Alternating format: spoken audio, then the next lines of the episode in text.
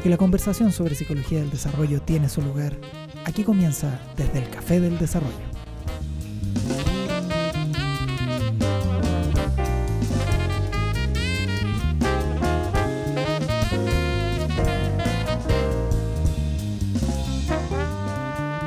Bienvenidas, bienvenidos a este primer episodio de nuestra segunda temporada. Sí, gente, ustedes pensaban que se habían librado a nosotros. No, aquí estamos.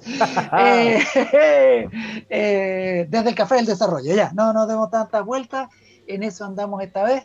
Eh, con cambios en el equipo. Hoy día estamos en versión mínima. se suma a este panel de manera habitual nuestro querido profesor Iván Grudechut quien se los va a saludar ahora. Hola, ¿qué tal? ¿Qué Selga? ¿Cómo andamos? Aquí está presente el profesor Grude, también conocido como el Churri, o el Grude, he descubierto también. El Grude también, es cierto, sí. Es como que la gente como que no se atreve a decirte Chucrut, te dice el Grude. Como... Sí, que, que también es, el apodo de la media. Ah, grande, se vuelven los ciclos. Otra triangulación. Chan, los ciclos Porque el Chucrut era el de la básica. Ándate. Muy bien, ¿viste? O sea, como que el eterno retorno. Muy bien, ya no nos metemos en esos rollos. Y más bien, hablemos de lo que nos convoca hoy día. Eh, bueno, para los que se vienen sumando recién a esta locura de nuestro podcast casero desde el Café del Desarrollo, eh, cada semana nos vamos a juntar algunas, algunos miembros del equipo docente de los cursos de psicología del desarrollo. Eh, en este momento en curso, en este caso es Psicología del Desarrollo 2. Eh, a veces van a, va a estar Gonzalo Gallardo, María Rosa y, y, el equipo ampliado, algunas de las chiquillas y chiquillos ayudantes que hoy día están todos gente muy ocupada, entonces no les dio ni para venir a tomarse un café. Cáchate la vida acelerada, horrenda que tenemos. Pero. Pobre gente. Qué gente, ¿no? Así no se puede. Pero bueno, eh, eh, no por eso vamos a la, conversa en torno a temas de psicología del desarrollo va a estar eh, menos nutrida. Eh, así que, nada, pues, de cabeza a los temas de esta semana que tienen que ver con este señor Elder, que siempre se me olvida el nombre. ¿Cómo se llama? Ben, Glenn. Glenn Elder, claro, eso es. y nada, pues, lo que vamos a hacer hoy día es tomar algunos de, de los temas que quedaron dando vueltas en las sesiones del curso de Psicología del Desarrollo 2 eh, de la Escuela de Psicología de la Universidad Católica de Chile. Eh, y vamos a darle alguna vuelta, esta vez con Iván y yo. Eh, yo soy Cristian Sebastián, por si acaso no me había ni presentado para tú. y, y, nada, vamos a estar conversando acerca de algunos de los temas que quedaron dando vuelta en la sesión para tratar de darles algún, algún, alguna vuelta extra entre nosotros eh, y también para ir eh, compartiendo con ustedes, fieles auditores, eh, nuestra comprensión de los distintos temas de, la psicología del desarrollo. Eso, ¿por dónde partimos, mi querido Iván? Bueno, tenemos varias dudas que mm, quedaron a partir de las sesiones, que tiene que ver con, cómo entender un poco mejor la teoría misma de, de, de Elder, así como también hay otras que mm, que nos permiten ir avanzando, eh, nos permiten ir como utilizando la base de la teoría de Elder para ir explorando nuevos caminos. Em, yo partiría por las que son más como propiamente de profundización en la teoría de Elder, para luego pasar a, otras cosas, ¿no? Ya, pues, lánzate una, tírate una. Ya, pues, em, hay una pregunta que dice así, ¿dónde está, o sea, es raro que diga dónde, pero ¿Dónde está la cultura? Es la teoría de, de Elder. Ah, no. Hay un meme de eso que salió el fin de semana por, por un capítulo de esta serie japonesa que. Bueno, los cabros no lo están viendo, solo lo van a escuchar, así que no tiene ningún sentido. El gesto que va a hacer Cristian eh, tiene que con, eh, ¿Dónde está la cultura? ¿No? Porque yo recuerdo que en el, en el análisis ampliado del, del del caso de los 80, eh, muchos de ustedes eh, pusieron en, tiempo y lugar histórico a la presencia como de una especie de machismo. Eh, y a mí me parece una mala, mala idea como ponerlo ahí, al menos en principio. pero había otros grupos que lo tenían en, en vías interconectadas. Entonces, eh, en ese sentido, ¿dónde se pone la cultura? ¿no? ¿Dónde se pone la cultura? Porque, claro, la, herencia de artefactos, por decirlo de alguna manera, y cómo esto los vamos actualizando, una forma caricatural de hablar de cultura, la actualización de los, de los, de los artefactos heredados. Em, ¿Será así? Bueno, en fin. Esperemos que no haya antropólogos escuchando esto. Sí, em, pero em, en ese sentido me parece em, que, que, vale la pena ir a precisar, porque si uno se va a la teoría de Elder, al menos lo que yo he entendido de ella, tiempo, tiempo y lugar histórico como que refiere a, a, esta cuestión como de, claro, o sea, tiene que ver con el dónde estamos incrustados en términos como de la historia y el tiempo en el cual eh, las personas estamos. Entonces, me hace sentido que aparezca la cultura ahí. Claro. Eh, pero también me parece que hay algo un poco más, ¿cómo decirlo?, más explícito en vidas interconectadas. Eh, la definición dice así, las vidas siguen independientemente y las influencias sociohistóricas son expresadas mediante las relaciones compartidas. ¿no? Cuando me aparece esto de las, de las influencias sociohistóricas, em, como que hay algo en el, en el, en el desarrollo del, del, del, sujeto donde se le aparece en algún sentido como de manera mucho más directa eh, la cultura, por decirlo de alguna manera, a través de los vínculos con otros. No estoy diciendo que no esté en tiempo y lugar histórico, pero me parece que al menos como la vivencia como concreta de la cultura eh, se le aparece y se le manifiesta como a los sujetos de manera mucho más expresa eh, en lo que sería así como vías interdependientes. Loco, porque yo, yo, o sea, bueno, depende, aquí efectivamente esto no es un curso de, antropología y por lo tanto la definición de cultura que tengamos probablemente va a ser bien, eh, bien poco técnica, bien más, más pseudo conceptual, como diría el viejo Vygotsky, que, que conceptual propiamente. Totalmente, totalmente. Claro. Porque yo tiendo a pensar de que, de que el enfoque de Elder es entero cultural. Eh, es decir, que eh, en cada uno de los principios, y en particular en la, en la, articulación de los principios, que es uno de los temas que Elder va a enfatizar, los, los principios, eh, o sea, distinguir en principios es una abstracción puramente analítica, pero no, no, no funciona de esa manera. ¿Estamos de acuerdo en eso? que en esa articulación, efectivamente, es una articulación que es siempre cultural.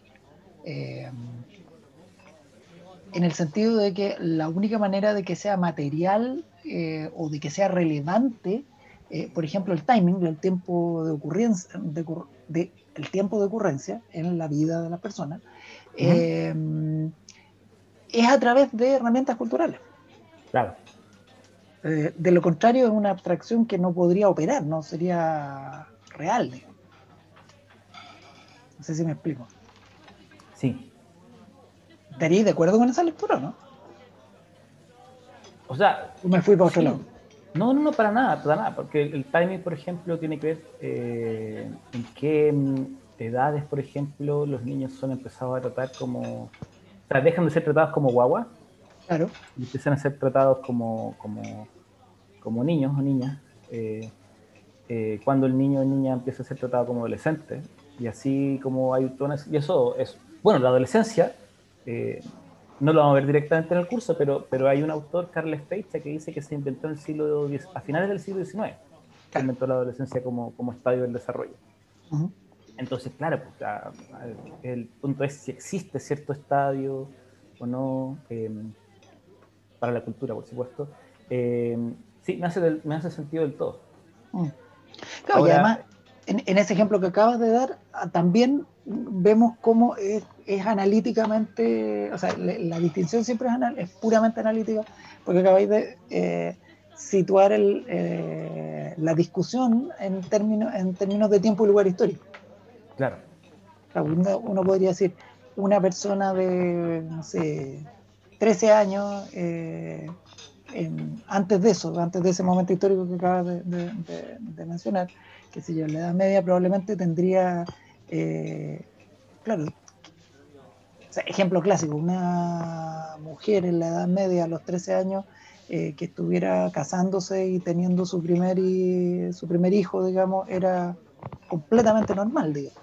En ese, en ese sentido, la, la transición a, desde la infancia, lo que hoy día llamaríamos infancia, hacia la adultez, eh, en esa edad eh, fisiológica eh, tenía un cierto sentido y un cierto simbolismo y estaba apoyado por ciertas herramientas culturales en ese momento histórico, que es súper distinto a lo que pasa hoy, por hoy y lo que pasa en distintos lugares del mundo, además. Distintas sociedades, quiero decir. Claro.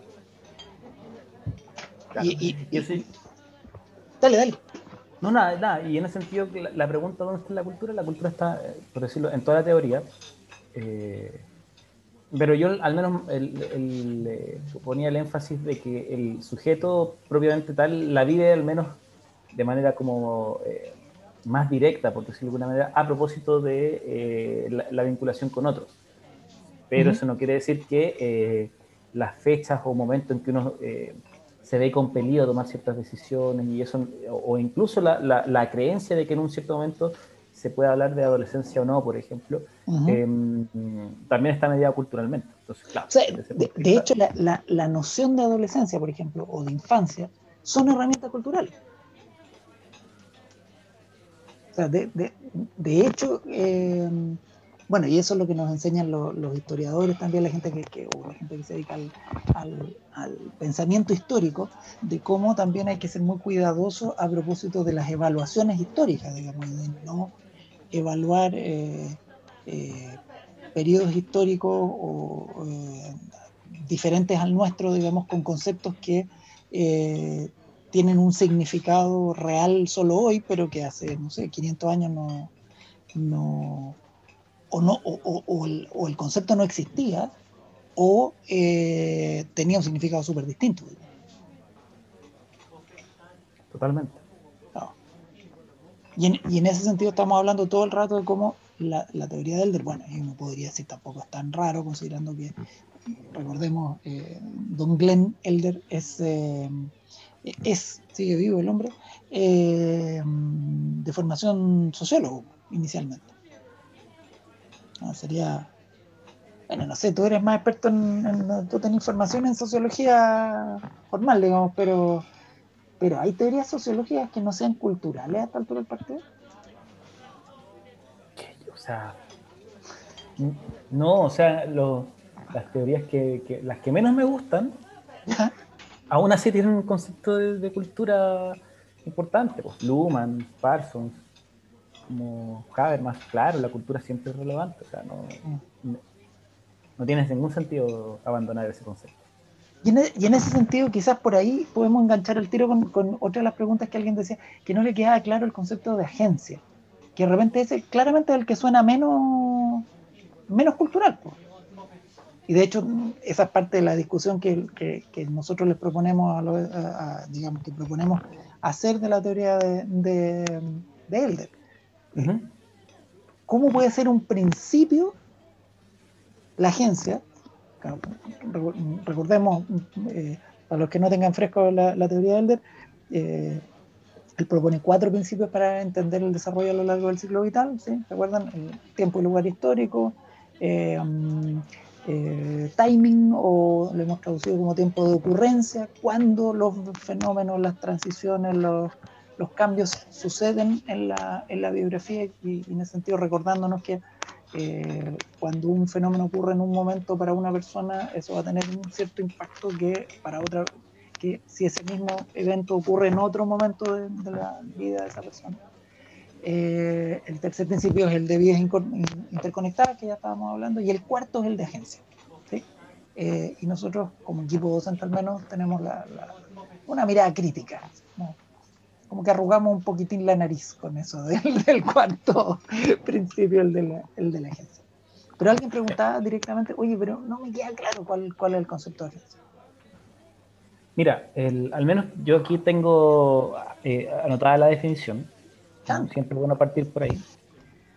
Eh, y dice, los individuos crean su curso vital a través de elecciones y acciones tomadas dentro de las oportunidades y restricciones en las circunstancias sociohistóricas. ¿no? Em, en ese sentido, el, veamos que hay algo que es bien interesante en la palabra creación. ¿no? Creo que hay algo que tiene que ver con que la agencia em, es algo que, va disponiendo que, por ejemplo, el, legado del pasado no necesariamente tenga que repetirse.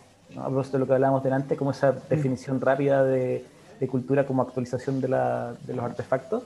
Claro la agencia permite precisamente empezar a hacer cosas novedosas con lo que ya hay. Así como también, así como también sumarse a, lo que ya existe. ¿no? Eso está, está puesto, está puesto ahí y eso es bien interesante. O sea, es, que es precisamente el, punto de la teoría de Elder que hace que no sea em, que la, la, subjetividad no esté como determinada totalmente por lo que las prácticas sociales eh, disponen, por decirlo de alguna manera. ¿no? Tiempo y lugar histórico, time, eh, vías interconectadas. Y eso creo que es bien interesante tomarlo en cuenta en principio. Es el principio que, le da como eh, movimiento em, relativamente autónomo, digo relativamente porque nunca es meramente autónomo, pero como en el fondo de poder decir una cosa u otra frente a las disposiciones sociales que, que a alguien le toque vivir. Ajá. Claro, pero ahí es donde está la complejidad probablemente del principio de agencia, pues, porque uno puede mirarlo, entenderlo. A ver, uno podría decir ya, la, agencia humana es como la capacidad de crear tu propio destino. Esa sería como una, un, final para esa definición que tú estabas leyendo ahí del, texto de él. Eh, y que mucha gente diría, ah, la libertad. ¿ah? Agencia es como la libertad. Eh, como si fuera fácil de, entender el concepto, la noción de libertad, pero bueno. Eh, Una cosa piola. Claro, sí, trabajadito. Eh, claro, pero en ese contexto, eh, esa noción de. Claro, pero ahí viene este segundo elemento de la misma definición que acabáis de leer, que es dentro de ciertas límites y posibilidades, ¿cierto? Sí. Claro, entonces uno podría pensar esto como un tema como matemático, por decirlo así. O sea, es como, ok, es la infinita eh, capacidad del ser humano de hacer eh, lo que quiera, menos lo que los grados de libertad que le quite las condiciones eh, en las que vive. En ese, sentido lo digo como, como un modo mecánico de verlo además lo vamos a seguir conversando, eh, podría estar emparentado esa manera de verlo con, con, eh, eh, comprensiones mecanicistas o como conversábamos el semestre pasado en, Desarrollo 1, de, ¿cómo se llama? incluso hasta de determinismo genético, digamos, del, desarrollo, el famoso pseudo discusión de, ¿cómo se llama?, cultura versus ambiente, supuesto versus que debiéramos saber hace harto rato ya que, no es tal. Pero bueno, eso... ¿Cultura versus ambiente dijiste? Claro, dije cultura versus ambiente. No, claro, no, no era eso, es... Biología versus cultura. Biología versus cultura. Muchas gracias. Ah, ya. Eh, porque decía que... Chuta. si a alguien le interesa alguna de nuestras reflexiones en torno a eso, puede mirar, eh, escuchar algunos de los episodios del, podcast eh, de nuestra temporada anterior, que ahí estuvimos discutiendo ahí a propósito de algún par de textos. no les spoileo nada porque a mí no me gusta spoilearlo. perdón esa talla interna. Ya, ya la, la, he, la, he dicho. Eh, ¿La he dicho? Sí, he dicho que es mi dato freak, de hecho. Muy bien. Sí. Que es que a Iván sí le gusta eh, spoilearle las cosas. Me controlo porque entiendo que es un rasgo perverso, pero, pero me gusta. Y cuando sueño con eso, lo, soy feliz. ya, pero yo decía que uno podría efectivamente entender la agencia de esa manera, como simplemente un tema, como yo decía, matemáticamente, sumas y restas, por decirlo así. Eh, pero claro, pero ahí se nos pierde un poco toda esta complejidad de, de, esta mirada del desarrollo más cultural, más social que estábamos enfatizando en la primera parte de la conversa.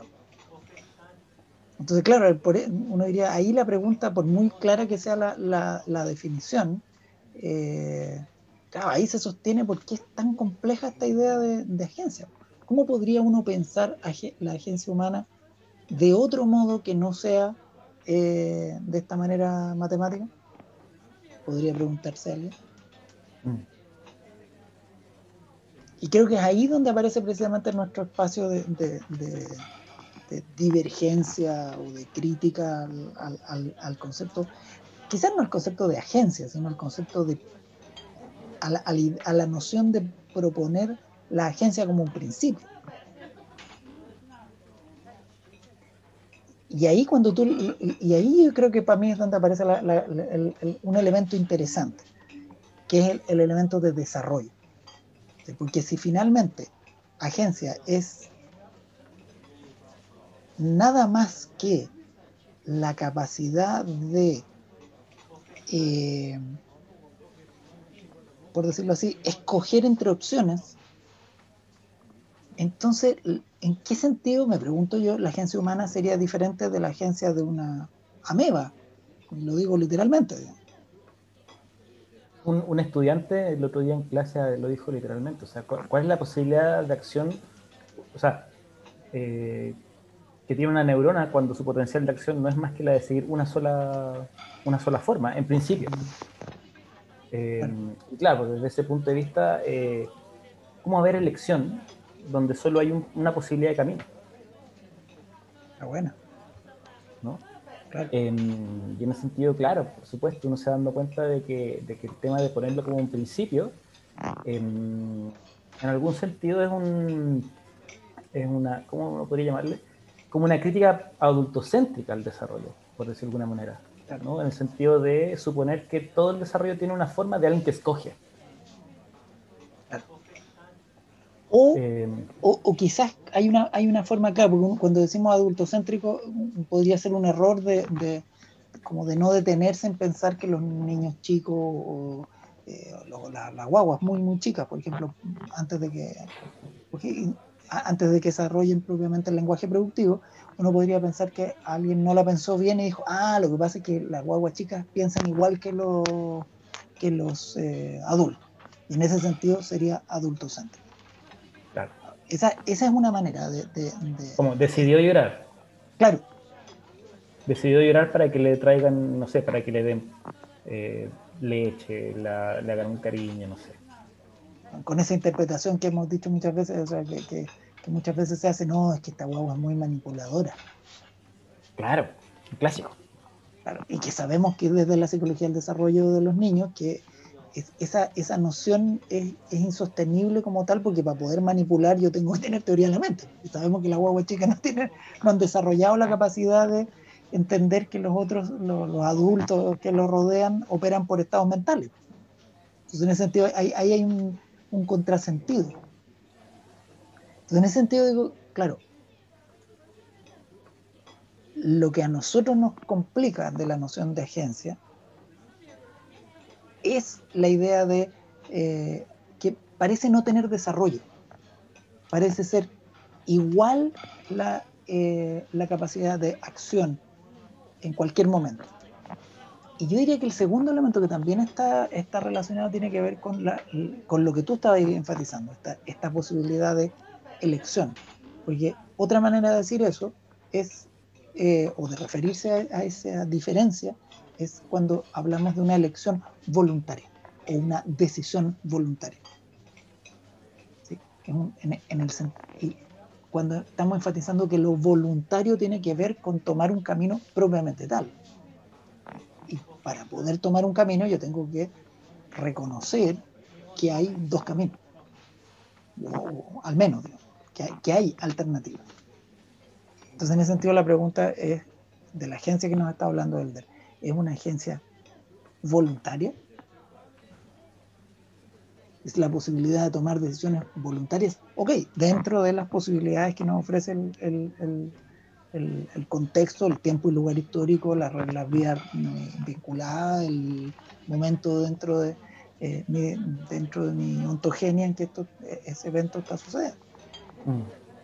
Ahora, yo, yo quiero mm, esto, siempre lo digo y, aún así mantengo la crítica, eh, de que hay que reconocer que Elder al menos también dice, eh, en su definición, habla de em, elecciones y acciones. ¿no? Entonces uno podría pensar que hay algo así como una acción como mm, donde no se había otra alternativa. Sin embargo, eh, uno al revisar los ejemplos que da Elder todo el rato, eh, Elder está sistemáticamente hablando de, em, de, ejemplos en los cuales eh, había un camino como en algún sentido socialmente pavimentado para que alguien lo recorra y alguien hace un movimiento relativamente extraordinario y se va por otro camino, ¿no? abriendo un nuevo camino, abriendo una nueva, una nueva posibilidad de desarrollo. Y a mí, me da, que, me da la sensación de que la noción de agencia que está ahí, eh, a pesar de que pueda ser la palabra acción, eh, sigue siendo siempre decisión. Eh, como la definición conceptual dice acción, pero en los, sus ejemplos claramente no está hablando de eso. ¿Es así como una acción producto de una decisión? O sea, cuando yo digo que dice acción, uno podría interpretar que, por ejemplo, una guagua llora, no porque lo haya decidido, sino porque simplemente eh, le, pasó llorar. Claro. Uno podría decir, ah, quizás ahí hay algo, algo así como una especie de agencia, que, pero en el sentido de, de, la acción, no de decisión. Claro. Uno podría, podríamos pensarlo desde ahí. Sin embargo, una vez más, vamos, a los, vamos al texto, vamos a sus ejemplos. Sus ejemplos nunca nos dan a pensar eso. Mm.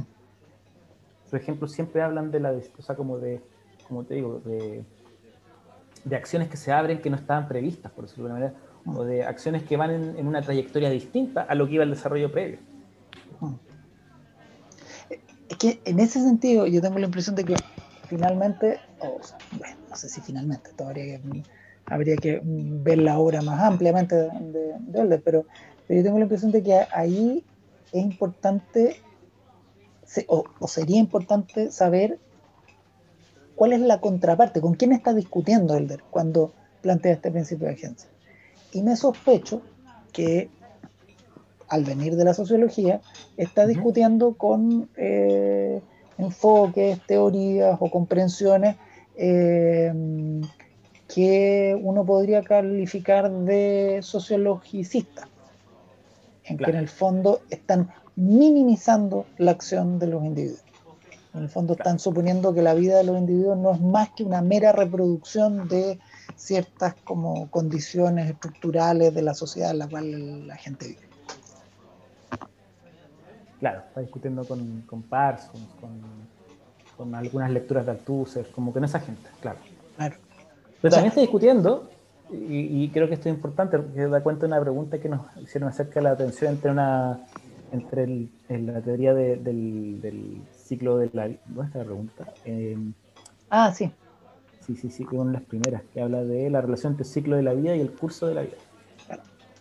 Em, también está discutiendo con las ideas precisamente como más como de una especie de, em, bueno, biologicismo, en el sentido de que la gente va madurando eh, ciertos procesos en la medida que va creciendo, sin tomar en cuenta la, mediación eh, de, la historia, la vida en sociedad y la cultura. ¿no?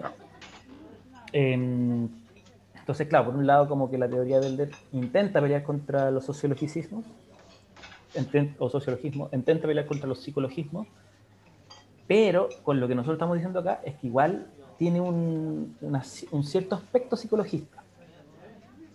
Y ese aspecto psicologista es suponer la agencia como un proceso básico, eh, eh, principal, o sea, como principio. Em, nosotros ensayamos la sesión como un principio universal. Claro. Que es una distinción que vamos a seguir conversando, que no es lo mismo decir que algo es general que es universal.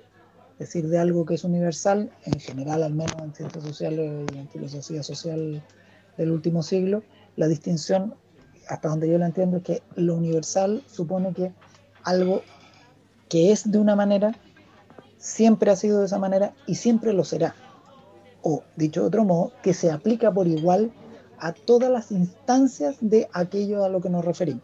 Como aquí estamos hablando de seres humanos, hablar de un, de un principio de agencia implicaría algo así como decir que la agencia se aplica del mismo modo, por ejemplo, este modo matemático que yo ensayaba hace un instante, a todos los seres humanos.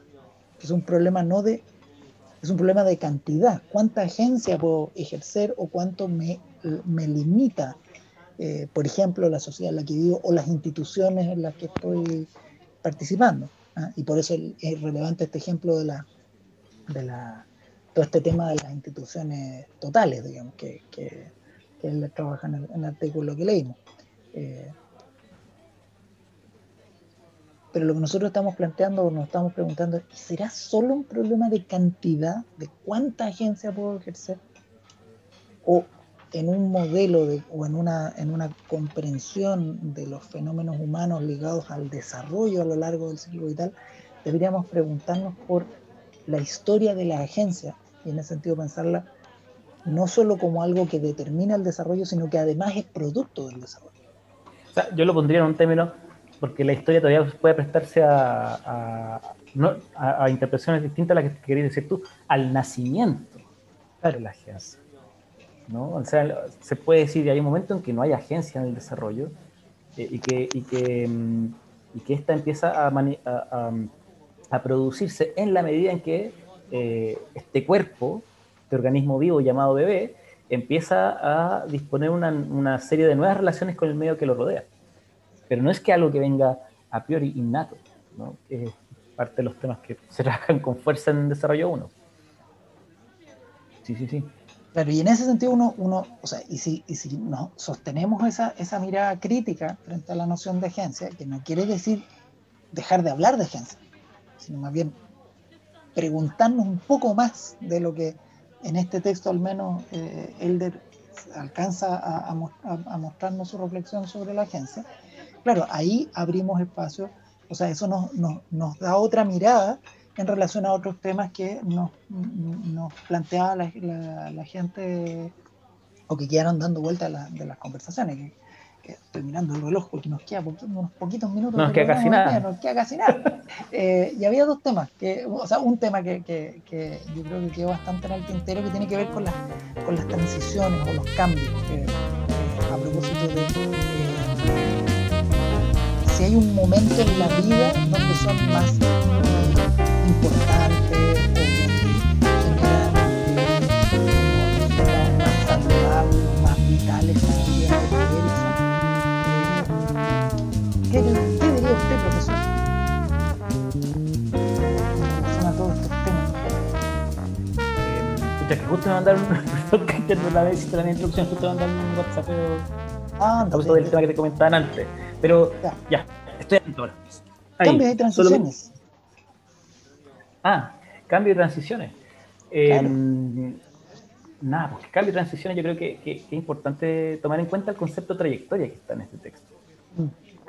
Em, la trayectoria, cuando uno la mm, eh, tiene que ver con, con, la posibilidad de observar una cierta estabilidad en... O sea, yo como que lo pienso a nivel muy matemático, muy como de graficar funciones entonces uno, por ejemplo, puede graficar una función hacia el infinito eh, y esta va, puede como, mm, eh, por ejemplo, una curva, una curva cóncava, mantiene su estructura durante su curva y uno va, viendo que mientras va avanzando uno cambia de coordenada en su respuesta. La, la ordenada es de un modo, la abscisa de otro, hay cambios, sin embargo, la forma en que esa curva se va dibujando tiene una, misma lógica. Em, yo creo que la idea, por ejemplo, de del turning point, del punto de inflexión, que además el punto de inflexión es un concepto matemático, ¿no? Eh, tiene que ver precisamente cuando la curva cambia de, lógica. Cuando pasa algo que, que, transforma el modo del desarrollo tal cual como se está dando, cambia la trayectoria. Uno puede mantener una trayectoria en el tiempo eh, relativamente estable y eso mm, y eso es un cambio, o sea, una, una, podría ser un desarrollo sin aparentes eh, cambios de, o sea, sin puntos de inflexión. O sea, yo lo pienso al menos por los ejemplos, una vez más, que da Elder, que uno puede, por ejemplo, ver que una persona está sistemáticamente ubicada dentro de una misma clase social.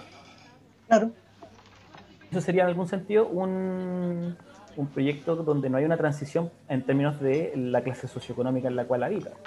En cambio, no podría haber eh, el caso clásico, em, eh, paradigmático em, o ideológico, incluso podría decir, de la persona que, eh, que habita en clases sociales más bajas y que termina escalando en, en, la sociedad como y se vuelve de las clases, no sé si altas, pero sí al menos como que avanza bastante en términos de su capacidad de adquisición.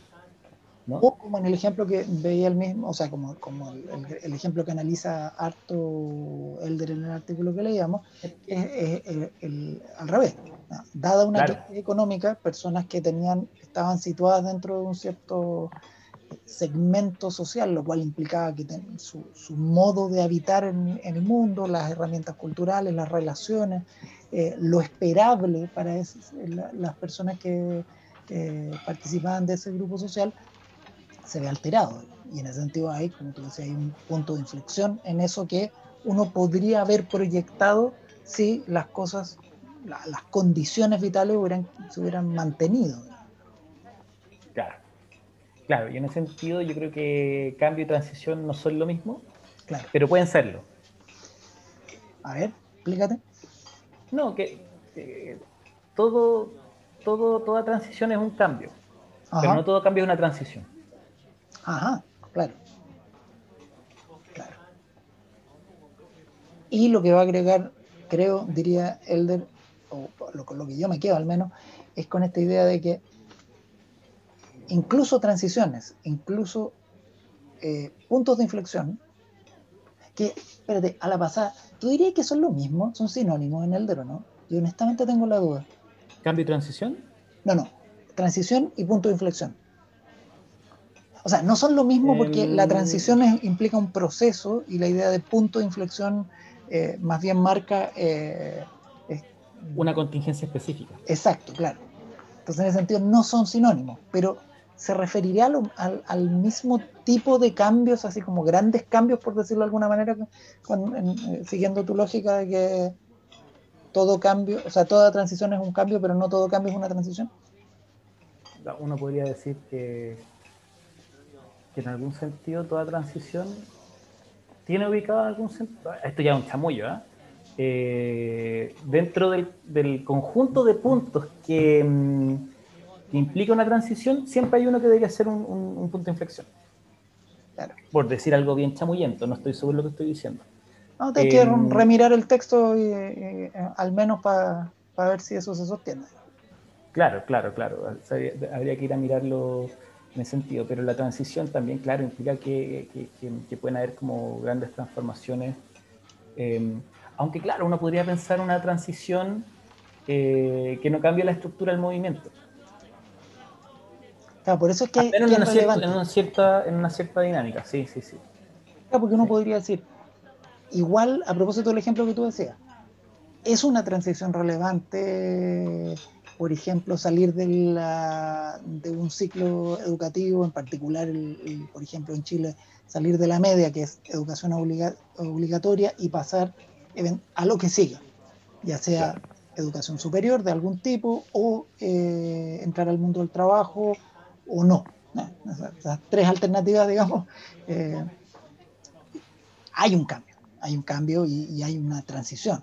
Ah, sobre todo si uno lo mira eh, en términos de bronfembreno, uno podría decir que en todos los casos hay una transición ecológica, porque cambia el rol del, del, sujeto que estamos poniendo en, Claro, claro, claro. Pero ahora, ¿eso implica un punto de inflexión en el sentido de que hay un cambio en la trayectoria? Yo, mm, yo creo que es posible decir que no. Claro, no siempre. Y además, de nuevo, ahí empiezan a aparecer los espacios. O sea, estoy pensando en eh, que hoy por hoy, entre la gente que entra a estudiar a la universidad, fíjense que me estoy quedando solo con un segmento social o, de la población al menos importante. Dentro de ese grupo, no es infrecuente, no digo que sea lo más frecuente, ni siquiera que sea frecuente, pero no es infrecuente esta idea de tomarse un año sabático pero hace 20 años atrás era impensable.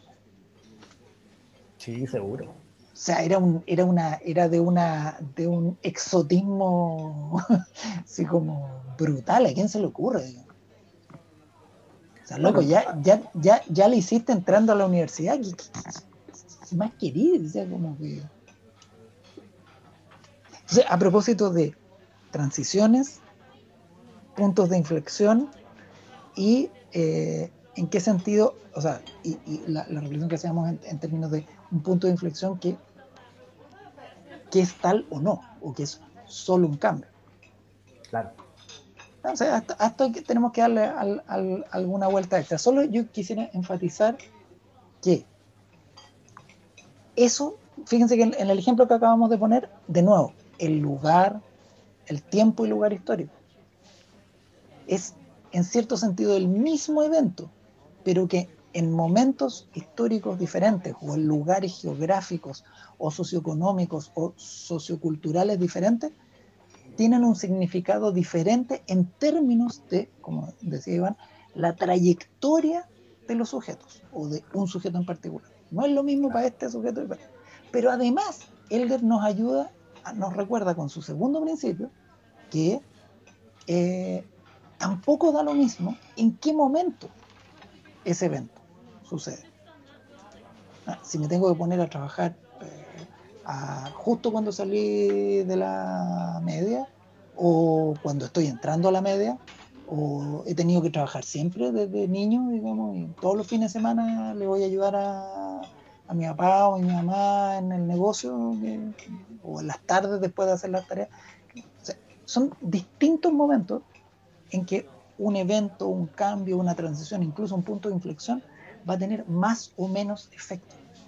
Y a propósito de, ciertas preguntas que hacen la, gente, yo creo que una de las gracias que del enfoque de Elder es que no nos da una respuesta única, como a veces el sentido común que nos dice, oye, si pasa en la infancia, entonces no hay vuelta. Esto es, va a ser súper importante y le va a marcar la vida para siempre, típicamente en sentido negativo. Y, lo discutíamos también el, otro día en la sesión el mismo ejemplo de los estudios a propósito de la Gran Depresión, Elder nos muestra, a veces, para algunas personas, el hecho de que la Gran Depresión haya ocurrido cuando ellos eran niños y no cuando eran adolescentes, les facilitó la vida. Porque, en algún sentido. En algún sentido, claro. O sea, dentro de, lo grave que fue, para quienes eran adolescentes al momento de... significó un quiebre vital. En cambio, para los que eran niños, como todavía estaban dentro del seno familiar, claro, le implicó un montón de cambios, pero protegidos por este espacio familiar que, y en particular, si ejerciendo su agencia, esos padres tomaron acciones que les permitieron eh, proteger mejor al, al, grupo familiar, finalmente no la pasaron tan mal, digamos, como muchachos que tenían ah, incluso dos, tres, cuatro años más que ellos y que para ellos la Gran Depresión fue grave, digamos, en términos de su historia de desarrollo. Claro. Claro. Sí, pues ahí, ahí uno puede ver como la, flexibilidad que tiene este marco en general. Eh, pero sí, sí. Eh, y por eso es que es útil y están citados. El problema está en que mirados de la psicología, toda esa flexibilidad se va a la vez cuando empezamos a hablar de lo que es la agencia. Y por eso es que necesitamos como reorientar esta cuestión desde un enfoque, yo diría, em, un poco más complejo a lo de lo que se viene esta semana con, con Situni y. Exactamente. Profesor, ¿te parece que dejemos ahí? Ya, ya la dejaste lista ahí para la, invitación a la lectura para esta semana. Eh, muchas gracias Iván por eh, eh, venir a tomar café con los, con los clásicos del, de la psicología del desarrollo cada semana y nada, pues entiendo que nosotros vamos a ser los más estables en esta pasada, así que... Sí, sí, sí, se viene. O sea, van a tener la, no sé si gracia o desgracia de que vamos bien seguidos acá. Así que eso, salud por eso. Salud por con eso. Café, ¿ah? con café. sí, con café, por supuesto. Y un clásico que los auditores lo saben. Eh, una clásica pregunta al cierre. ¿Y quién paga la cuenta esta vez? Eh, el local. ¿El local? Oh, esa onda, ya, listo. Esto lo vamos a tener que conversar eh, fuera de cámara, ya. Ya. Chao, loco. Nos vemos. Que estén bien. Cuídense, hasta la próxima semana.